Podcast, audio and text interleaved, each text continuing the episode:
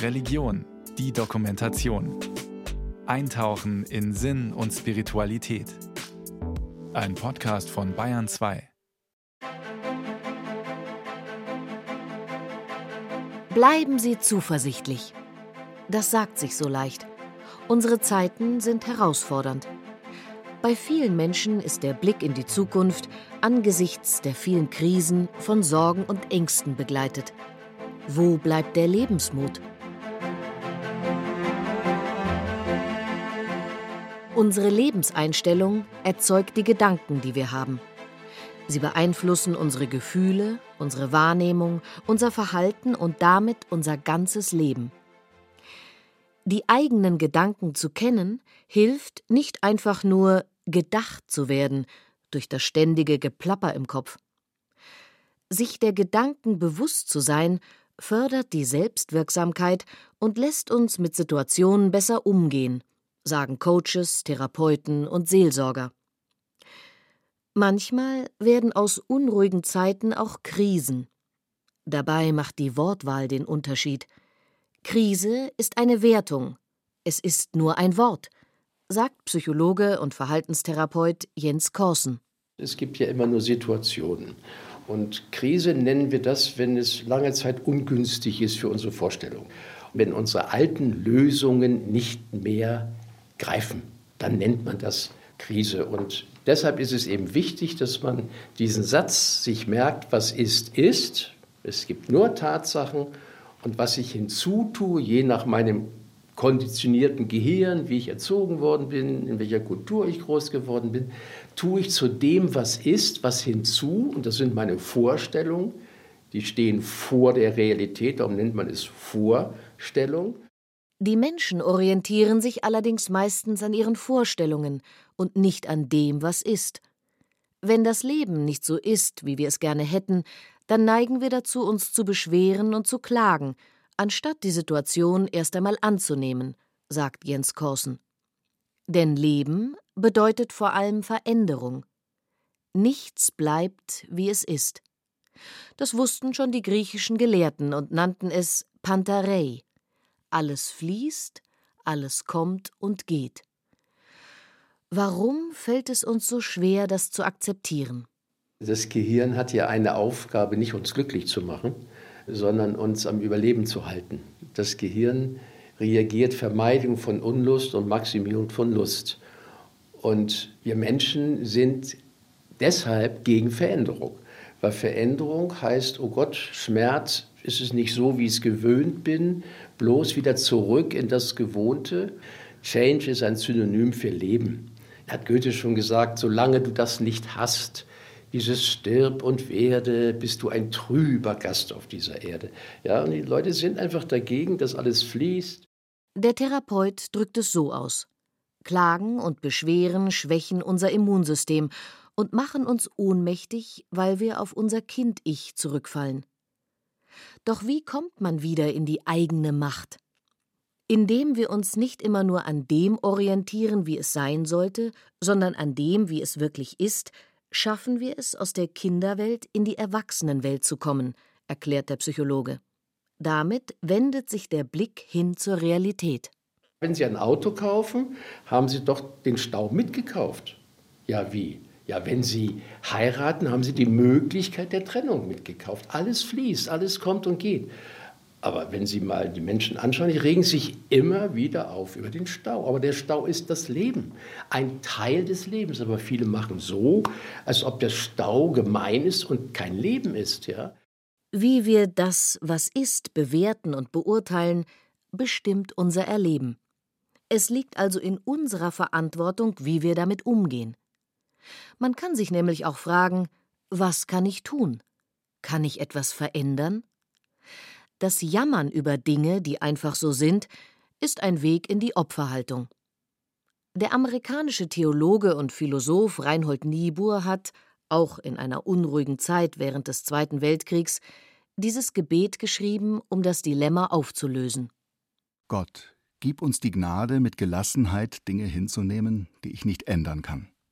Den Mut, Dinge zu ändern, die ich ändern kann, und die Weisheit, das eine vom anderen zu unterscheiden.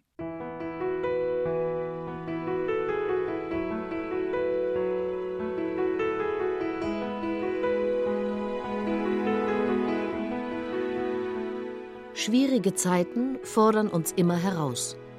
Auf die Zuversicht zu vertrauen hilft, die innere Balance und die seelische Widerstandskraft zu stärken. Die Theologin und Ordensfrau Melanie Wolfers versteht sich als Mutmacherin und hat ein Buch darüber geschrieben. Was ist eigentlich Zuversicht? Ich verstehe Zuversicht als eine Art Spürsinn für das, was so die Zukunft an positiven Möglichkeiten mit sich bringen könnte, dass ich sie also nicht nur in schwarzen Farben sehe und als die Tatkraft, das eigene dazu beizutragen, damit das Erhoffte auch eintritt. Dabei gibt es keine Gewissheit, dass es auch so wird, wie man sich das erhofft hat. Was daraus wird, bleibt ungewiss. Man kann sich nur vertrauensvoll darauf einlassen, egal wie es kommt, sagt sie. Das gelingt nicht immer, denn das Leben hält viele Widrigkeiten bereit, erzählt die Theologin. Menschen sind nicht immer zuversichtlich und kraftvoll unterwegs. Sie selbst erlebt immer mal wieder, wie ihre Zuversicht und damit der Lebensmut und die Lebensfreude einbrechen. Wenn ich Menschen, die ich liebe, leiden sehe und ihnen nicht helfen kann und so dieses Gefühl von Ohnmacht einfach aushalten muss. Und im Blick auf gesellschaftliche Entwicklungen, ich arbeite auch viel mit jungen Erwachsenen, dort kommt es mir stark entgegen und mir selbst geht es auch so, so die multiplen Krisen, in denen wir stecken und insbesondere die Klimakrise und so der Eindruck, dass jene, die Macht haben, auch nicht entsprechend verantwortlich handeln im Blick auf diese globale Gefährdungssituation. Das raubt mir auch Zuversicht. Schaffen wir es, das Ruder noch rumzukriegen? Das sind die Momente, in denen auch sie mit der Ohnmacht ringt und sich resigniert fühlt. Doch sie verharrt nicht in dieser Situation, sondern erinnert sich an die Quellen der Zuversicht, die für sie leicht zugänglich sind. Dazu zählen tragfähige Beziehungen. Sie kann mit Freunden darüber sprechen, was sie ratlos macht. Ich kann mich so weit aus dem Fenster lehnen, als mich jemand an den Füßen hält. Und wenn der Boden unter den Füßen wackelt, was in Krisenzeiten der Fall ist, dann hilft es so ungemein zu wissen, ich kann auf Menschen bauen, ich kann mich auf sie verlassen. Und das stärkt dann wiederum auch das Vertrauen in sich selbst und in das Leben. In der Natur unterwegs zu sein, tut ihr gut. Schon ein kurzer Spaziergang regt alle menschlichen Sinne an und macht den Kopf frei. Das schafft mehr Klarheit. Wenn wir uns bewegen, kommt das Leben wieder in Fluss und bringt Körper und Geist in Einklang. Da ahne ich dann, ja, was es heißt, lebendig zu sein. und dann werden wieder auch Quellen von Zuversicht freigelegt. Spiritualität ist für die Theologin und Ordensfrau Melanie Wolfers eine weitere Kraftquelle, zuversichtlich in die Zukunft zu blicken. Sie spürt, ich bin im Großen und Ganzen geborgen. Religiös formuliert, ich kann nicht tiefer fallen als in Gottes Hand. Wenn ich darauf vertraue, kann mir das ein Vertrauen schenken und wachsen lassen, auch in Krisenzeiten. Mir ist ganz wichtig, ich bin Ordensfrau, auch mit Zeiten der Stille und des Gebetes, der Meditation zu nehmen und auch Gott meine Ohnmacht und meine Zweifel hinzuhalten und irgendwo so auch so zu schauen, was kann wieder Vertrauen in mir wachrufen. Solches Vertrauen wieder zu wecken, hat für sie auch mit der Wahrnehmung zu tun.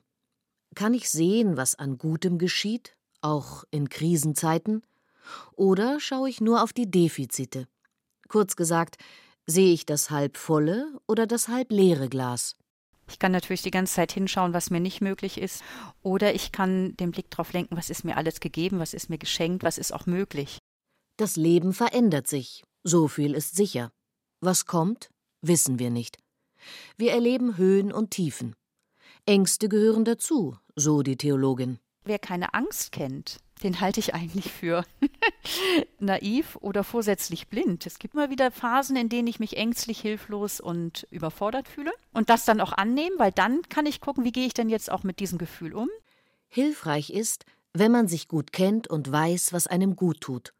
Für den einen mag es das Garteln sein oder das Tagebuch schreiben, für den anderen das Radlfahren oder der Austausch miteinander. Um die eigenen Kraftquellen herauszufinden, braucht es immer wieder eine Zeit für die Begegnung mit sich selbst. Das bedeutet, gut in Tuchfühlung mit sich zu sein. Das heißt, so diese Zeit des Innehaltens, der Muße, der Selbstreflexion erscheinen mir ganz, ganz wichtig, um immer wieder auch neu in seelische Balance zu kommen und Zuversicht zu finden.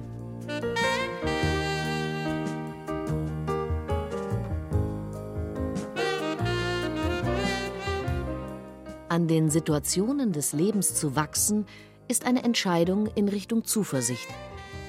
Menschen, die diese innere Haltung haben, nennt Psychologe Jens Korsen die Selbstentwickler. Sie sagen Ja zum Leben, wie es eben ist, und schauen, was sie aus der Situation für sich machen können. Wie geht das? Jens Korsen hat vor etwa 25 Jahren eine Philosophie dafür entwickelt. Wie sieht die aus? Was heißt das ganz praktisch? Dass man sagt, okay, ich benutze das Leben wie eine Ganztagsschule, ohne Ferien. Nicht? Also immer, wenn ich was erlebe, dann denke ich natürlich automatisch gemein oder unverschämt und dann nehme ich Haltung an. Das ist ja sehr wichtig, so eine aufrechte Haltung, die Menschwerdung.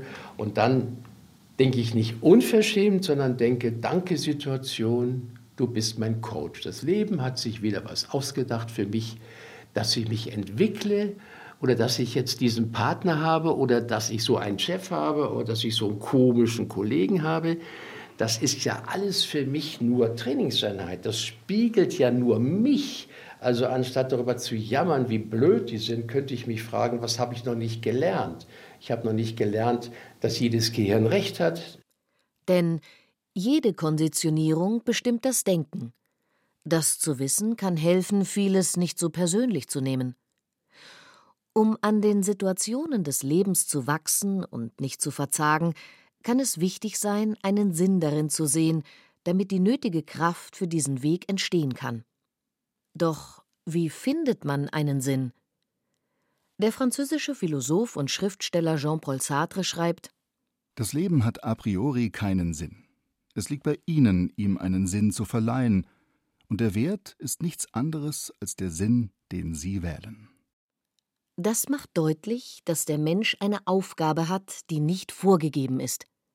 Darin liegt ein großes Potenzial, das Leben selbst zu gestalten und somit aus dem Leben etwas zu machen, für uns und für ein gesellschaftliches Miteinander.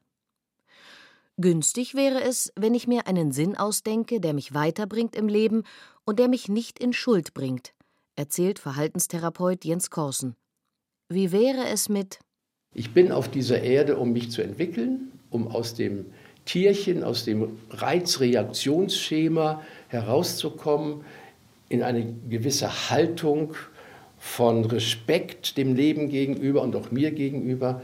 Und ich habe mich entschieden, mich am Leben zu entwickeln. Also meine Freundin ist jetzt nicht eine blöde Kuh, wenn sie mal nicht das macht, was ich will. Also wir haben unsere Partner, wenn wir das jetzt mal etwas übertreiben, vom Universum zugespielt bekommen, um uns zu entwickeln. Was ist denn meine Aufgabe?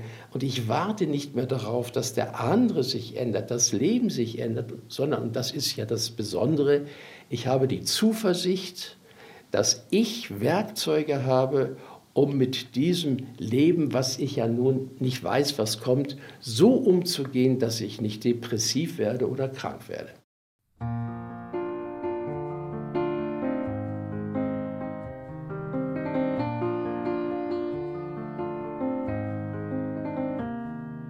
Klimaaktivistin Luisa Neubauer hat offensichtlich ihren Sinn im Leben gefunden. Für Fridays for Future ist sie die deutsche Stimme. Ihre Kraft und Energie steckt sie vor allem in die Klimabewegung.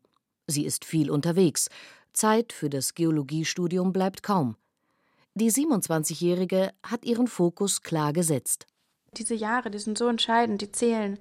Es geht ja jetzt darum, dass wir wissen, wenn wir in den nächsten Jahren absehbar große Veränderungen organisieren, dann lässt sich auch eben ganz, ganz viel Katastrophe noch abwehren. Darum kämpfen wir gerade und da glaube ich, ist es nicht nur für mich in meinem Studium, sondern für alle Menschen ja schon eine Art Pflicht auch zu hinterfragen, wie setzt man dann die eigenen Prioritäten dar und wie bringt wir uns ein. Ihr Bewusstsein, etwas verändern zu können, zieht sie aus den Ideen, für die sich Menschen in der Vergangenheit eingesetzt haben. Aus diesen Ideen wurden Errungenschaften, die heute unseren Alltag prägen, sagt sie. Das arbeitsfreie Wochenende und die Fünf-Tage-Woche, die Gewerkschaften, das Frauenwahlrecht und die Gleichberechtigung. Warum sollten wir nicht auch uns einsetzen können, damit die Dinge eben nicht immer düsterer werden, damit nicht immer mehr Krise ist, sondern es geht eben auch anders. Wir wissen, dass ganz viel offen ist. Es ist kein vorgezeichneter Pfad, der unsere Leben bestimmen wird.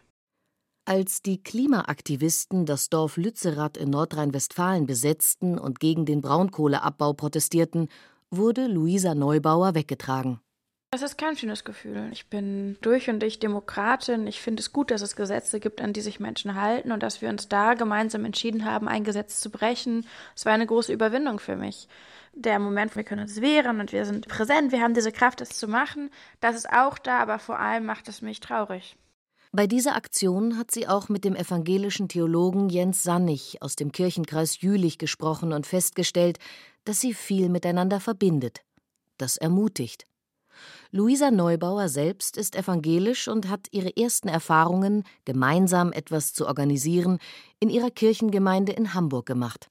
Ich glaube, dass wir in so einer so brenzlichen Zeit, in der eben auch sich die Welt für viele so verdüstert, ganz ernsthaft auf die Frage gucken müssen, wo sind denn die Orte, wo Hoffnung Resonanz finden kann, wo der Zweifel umarmt wird, wo Menschen ja, das Licht in der Welt nicht nur sehen, sondern auch sein können. Und da sehe ich eben die Kirchen ganz große Verantwortung, sich hier der ökologischen Krise zu stellen und eben sich hier auch wichtig zu nehmen. Ihre Großmutter Dagmar Rehnsma ist für sie ein großes Vorbild. Die inzwischen 90-Jährige engagiert sich seit vielen Jahrzehnten für Frieden, Gerechtigkeit und Bewahrung der Schöpfung. Bis heute. Von ihr hat Luisa Neubauer viel mitbekommen sicheres Auftreten und Eloquenz. Gegen die Ohnmacht heißt das Buch, das Großmutter und Enkelin gemeinsam geschrieben haben. Es war ein sehr aufwendiger, aber auch ein sehr bereichernder Prozess, weil wir festgestellt haben, die Ursprünge unserer jeweiligen Ohnmächte liegt ganz oder teilweise auch fast im Verborgenen. Bei meiner Großmutter im letzten Jahrhundert, bei mir in meiner persönlichen Geschichte es war toll und ich meine, es ist auch ein großes Privileg, mit ihr so viel Zeit verbringen zu dürfen und mit ihr gemeinsam über uns und die Welt nachzudenken. Immer wieder führt sich die Klimaaktivistin vor Augen, wofür sie sich einsetzt. Denn für sie ist es wichtig, aus dem Ziel auch Energien zu ziehen. Letztlich geht es um die Schönheit der Welt, sagt Luisa Neubauer. Der Garten ihrer Großmutter kommt ihr dabei sofort in den Sinn. Sitzen dann in ihrem Garten und sind verzaubert und eingenommen von der Schönheit der Pflanzen und von den Mustern am Himmel und alledem, was so schützenswert und so bereichernd ist in der Welt.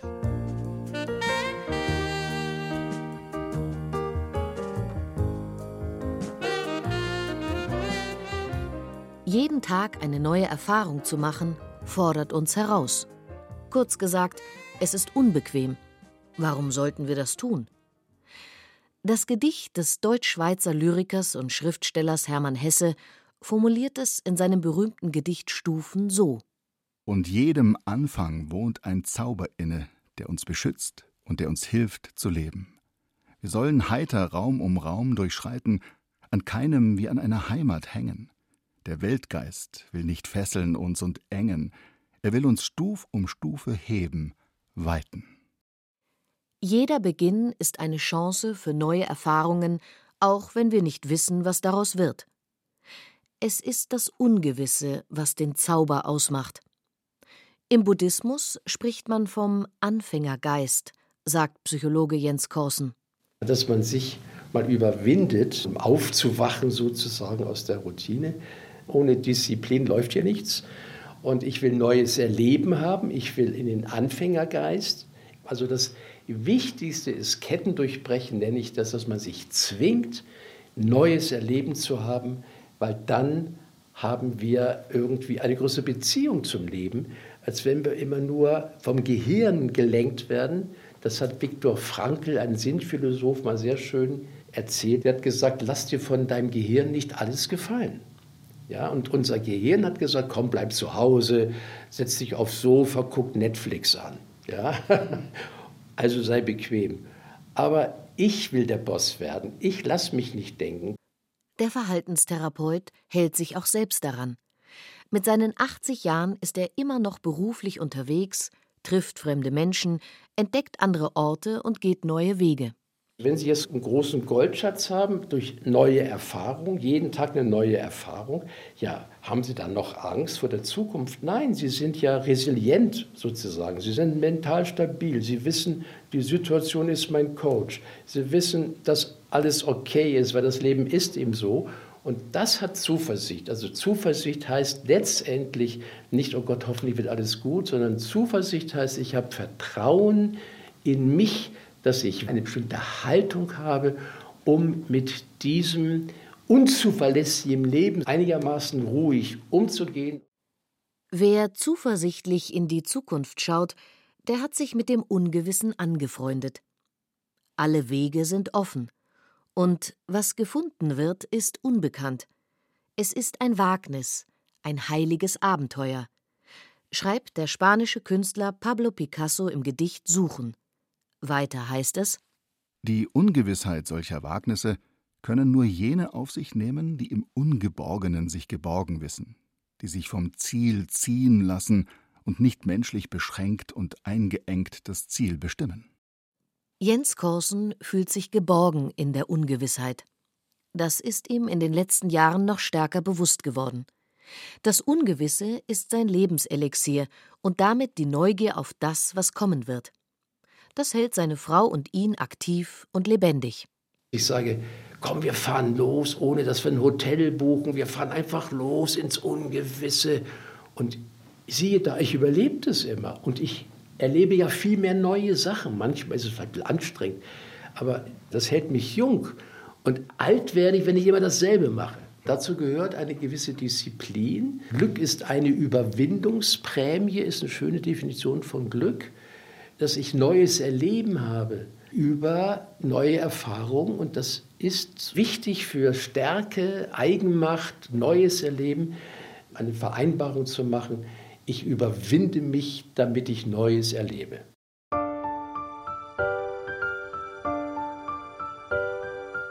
Psychologe Jens Korsen heißt den Tag willkommen mit allem, was er bringen mag. Das ist ein klares Ja zum Leben, so wie es ist. Mit aufrechter Haltung begegnet er dem Leben. Dass vielleicht manches anders läuft als gedacht, hat er mit dieser bewussten Haltung schon mit einkalkuliert. Zum Beispiel, dass der Zug irgendwo zu spät kommt, wenn ich auf dem Bahnsteig stehe. Da merke ich auch, dass erstmal kurz so ein äh, äh, ja, und dann nehme ich Haltung an und dann sage ich mir wirklich und denke den Satz, das gehört dazu. Habe ich heute Morgen schon als Möglichkeit erwählt. Das ist doch das Leben. Das ist doch nicht ein blödes Leben. Das gehört dazu. Und dann merke ich plötzlich, wie ich mächtig werde, wie ich aus dieser Ohnmacht des jammernden Kindes ja in die Gestaltungskraft des Erwachsenen komme. Er denkt dann darüber nach, welche Optionen er hat, mit dieser Situation umzugehen.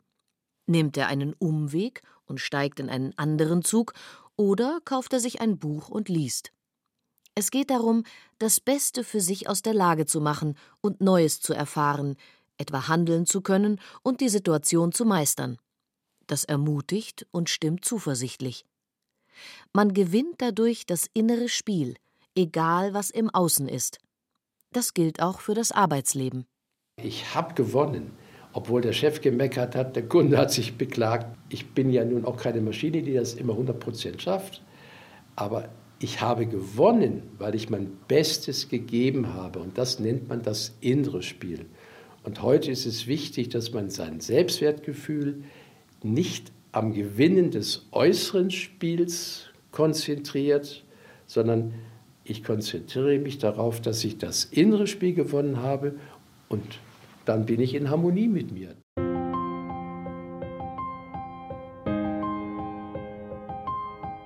Zuversicht ist eine Haltung, wie man dem Leben und den Herausforderungen begegnet. Welche Haltung nimmt Klimaaktivistin Luisa Neubauer in den schwierigen Zeiten ein? Was hat sie gelernt? Sich selbst ernst zu nehmen, sich mit anderen zusammenzutun und was zu verändern, ob im Kleinen oder im Großen, loszulegen und Hoffnung aus dem eigenen Handeln zu ziehen. Zuversicht kann man täglich einüben und vertiefen, sagt die Theologin und Ordensfrau Melanie Wolfers. Bei der Haltung, wie Menschen dem Leben begegnen können, fallen ihr die Sonnenblumen ein. Sie richten ihren Kopf bereits in der Nacht gen Osten, wo die Sonne am nächsten Morgen aufgeht. Ähnlich macht es die Zuversicht. Also einerseits aktiv den Kopf in jene Richtung wenden, einer besseren Zukunft und das eigene dazu beitragen und zugleich auf das Geheimnis von Nacht und Tag und auf das Wunder eines neuen Morgens hoffen und vertrauen. Es macht Spaß, auf dem Weg zu sein, sich ernst zu nehmen und neues Erleben zu kreieren, erzählt der Verhaltenstherapeut Jens Korsen. Er liebt es, etwas zu erleben, das er nicht erwartet hat. Ich denke, oh, was Neues, oh, wie gehst du denn damit um? Und dann suche ich eben die Optionen. Also deshalb ist dieses Altwerden für mich keine Bedrohung, weil ich merke gar nicht, dass ich 80 bin und denke auch nicht viel drüber nach. Ich versuche eben in der Gegenwart mein Bestes zu geben.